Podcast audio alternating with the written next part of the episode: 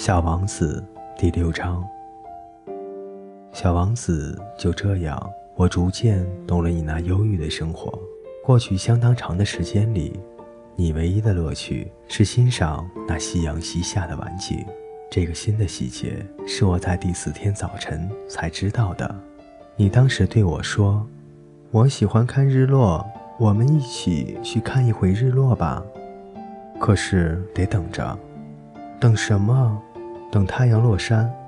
开始你显得很惊讶的样子，随后你笑自己糊涂。你对我说：“我总以为是在我的家乡呢。”确实，大家都知道，在美国正午时分，在法国正夕阳西下。只要在一分钟内赶到法国，就可以看日落了。可惜。法国是那么的遥远，而在你那样的小行星上，你只要把你的椅子挪动几步就行了，这样你便可以随时看到你想看的夕阳余晖。有一天，我看过四十三次日落。过了一会儿，你又说：“你知道，当人们感到非常苦闷时，总是喜欢日落的。一天四十三次。”你怎么会这样的苦闷呢？小王子没有回答。第六章播讲完毕，下面为您播讲第七章。第五天，还是羊的事，把小王子的生活秘密向我揭开了，好像默默地思索了很长的时间以后，得出了什么样的结果一样。他突然没头脑地问我：“羊要是吃小灌木？”它也要吃花喽，它碰到什么就吃什么，连有刺的花也吃吗？嗯，是的，有刺的也吃。那刺有什么用呢？我不知道该怎么样回答。那会儿，我正忙着从发动机上卸下一颗拧得太紧的螺丝。我发现发动机的故障似乎很严重，饮水也快用完了，担心发生最坏的情况。心里很着急，那刺有什么用呢？小王子一旦提出问题，从来就不会放过。这个该死的螺丝使我很恼火。我于是随口答了他一句：“刺嘛，什么用都没有。这纯粹是花恶劣的表现。”哦。可是他沉默了一会儿，怀着不满的心情冲我说道：“我不信，花是弱小的。”淳朴的，他们总是设法保护自己，以为有了刺就可以显示出自己的厉害。我默不作声。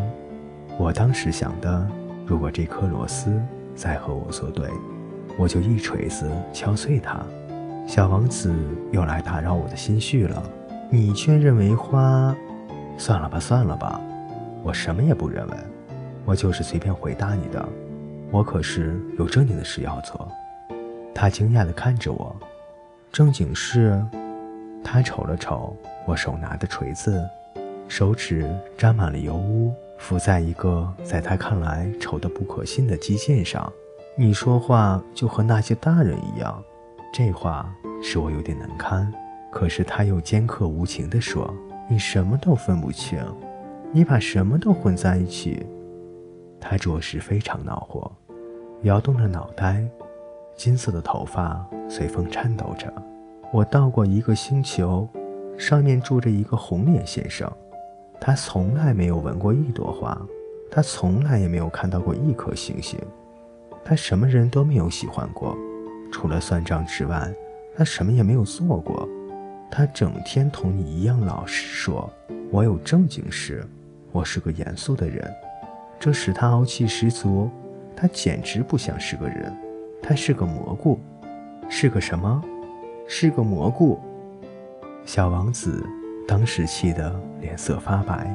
几百万年以来，花都在制造着刺；几百万年以来，羊仍然在吃着花。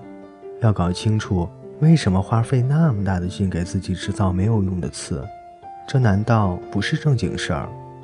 难道羊和花之间的战争不重要？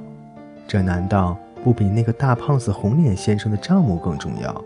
如果我认识一朵人世间唯一的花，只要我的星球上有它，别的地方都不存在，而一只小羊稀里糊涂的就这样把它一下子毁掉了，这难道不重要？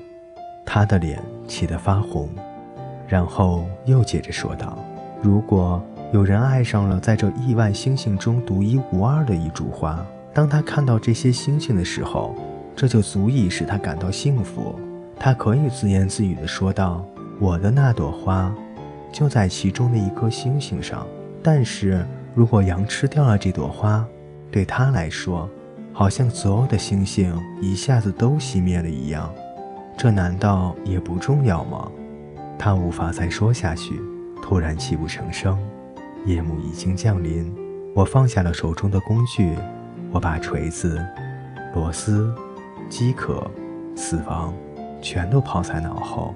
在一颗星球上，在一颗行星上，在我的行星上，在地球上，有一个小王子需要安慰。我把他抱在怀里，我看着他，对他说：“你爱的那朵花没有危险。我给你的小羊画一个罩子，我给你的花画一副铠甲。我也不太知道。”该说些什么？我觉得自己太笨拙，我不知道怎样才能达到他的境界，怎样才能再进入他的境界。唉，泪水的世界是多么神秘啊！